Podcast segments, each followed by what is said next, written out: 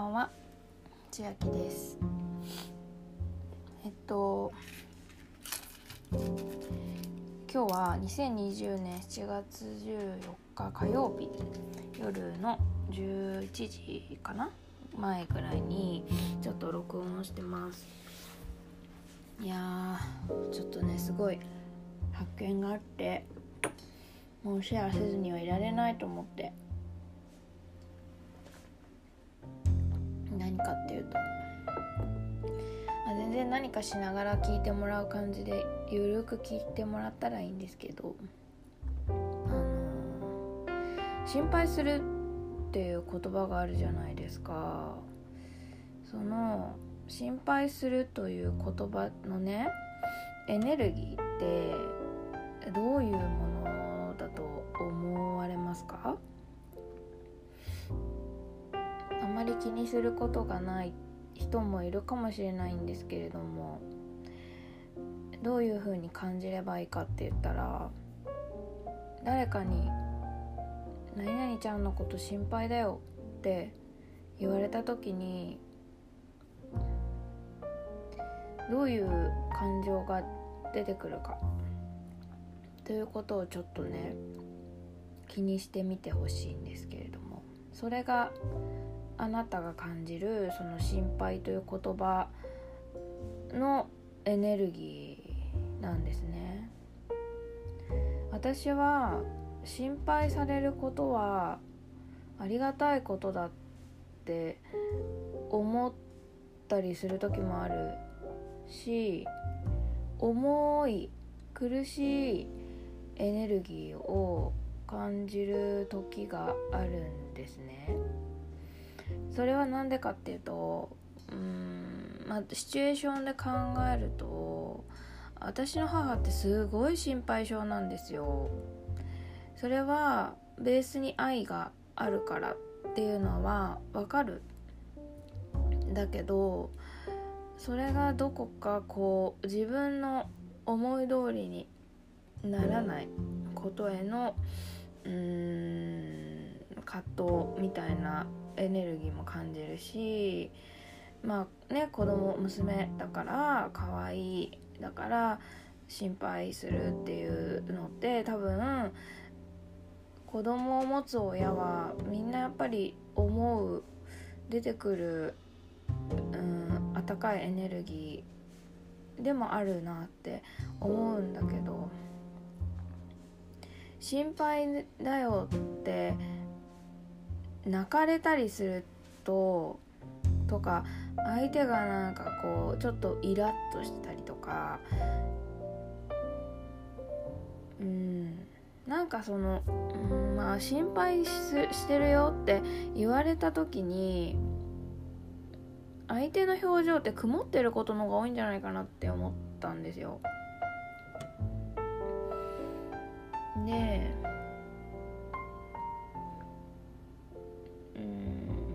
ちょっと辞書っていうかネットでさっき調べたんですね。心配って言葉をね。そしたら2種類あったんですね。1つ目がねうんと相手のことを思い煩うみたいな。悩ませるって書いてて。2つ目がうんと相手のことを支えたいみたいな。例えばうんしんなんか行動が伴ってるって感じなのかな2番目は。って思ったんですけど。なんか2つ目はね悩ませ心配している人が思い煩うっていうのはない感じだったんですね。でなんでこんな話をしてんのって思った人もいるかもしれないんだけどあの私のですね最近ちょっとお別れした彼がねめちゃめちゃ心配性なんですよ。ででも私はその心配されることがすごく苦手なんですね。いや心配のエネルギーをぶつけないでみたいな感じでずっと思ってて。うん。なんかそれがちょっと原因の一つなんですけどね。お別れしたのがね。でも今日ちょっと元彼と会ってまあ今も普通に話している関係なんであ話したりメール LINE ねしてた時に心配について語ってたんですよ。でもう付き合ってる時はねもう心配しないでみたいな。私がいつも言ってて心配とか本当いらないからみたいな。怒ってたんですよね。だから彼も心配するよみたいな。あでもこれを言ったら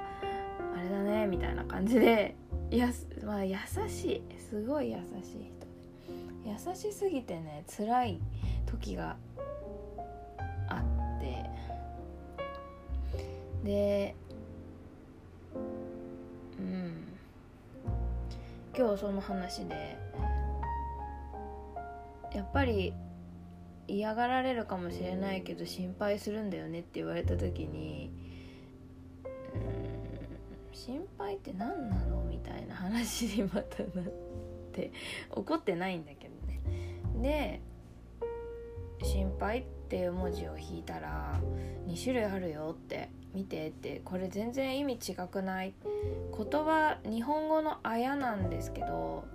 これ新しい日本語にした方が良くないかって思ったんですね。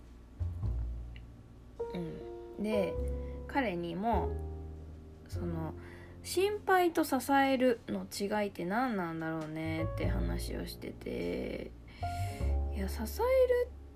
っていうのは私は心配するぐらいなら支えるっていう表現の方が嬉しいって思ったからでも彼曰く支えるっていうのはあのー、相手があ支えてもらってるなって思った時にそれは結果的に支えるになるんだ。けど心配はうんただただこうこっちからの、相手に向ける感情みたいなのであって結果的にそれが支えると相手が捉えるのであれば支えてもらってるって捉えられるのであればそれは支えるだけどこっちから支えるという表現をするのは傲慢だ傲慢な気がするって言ってたんですよね。うん。言葉って難しいね。本当に。でも私は心配だよって言われると最初に言った方の相手を思い煩わせてるっていう風に思っちゃう人だから彼に付き合ってる時心配だよってやっぱ言われるとなんかこう心配え？心配されるイコールなんか悩ませてる。苦しませてしまってる。って思ってしまってすごい罪悪感だったんですね。うん。心配をかけさせるような言動を私がしちゃってるんだなっていうふうにね自分のその言動にもまあ課題があるんだなみたいなことを今日言ったら「はい考えすぎ」みたいに 言われたんですけど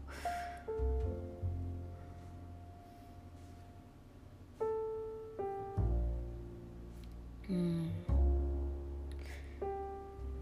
けどその心配するっていうのはうん。彼にとってはこうなんとかしてあげたいみたいなちゃんと行動が伴ってるっていうところでお互いの言葉心配するという言葉の認識にねズレが生じてたんですよ。うん、だからボタンの掛け違いみたいな感じで私はもうそういう心配されるとすごく苦しいからもうやっぱ彼にも申し訳ないなって思ってしまっていやもう悪いよみたいな、うん、だからちょっと別れた方がいいんじゃないみたいな感じで私から切り出したんですけど。うん。ね難しいですね。言葉って本当に難しい。だから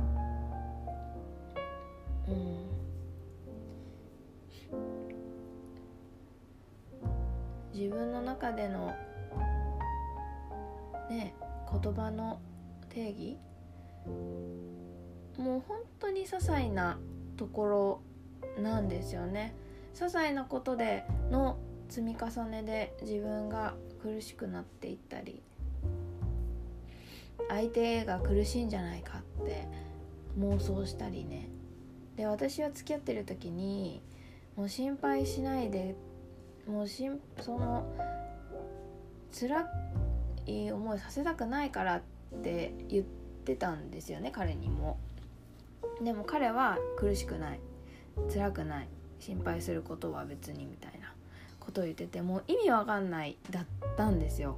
だからあなんかここ彼これ価値観違うのかなっていうふうに私も思っちゃったんだよね。だからうん、無理だって思ってちょっと距離を置きたいなって思ったんだけどなんかこうこうして別れてもねお話をしてたりとか今日もちょっと病院にいたんですけど連れてってくれて。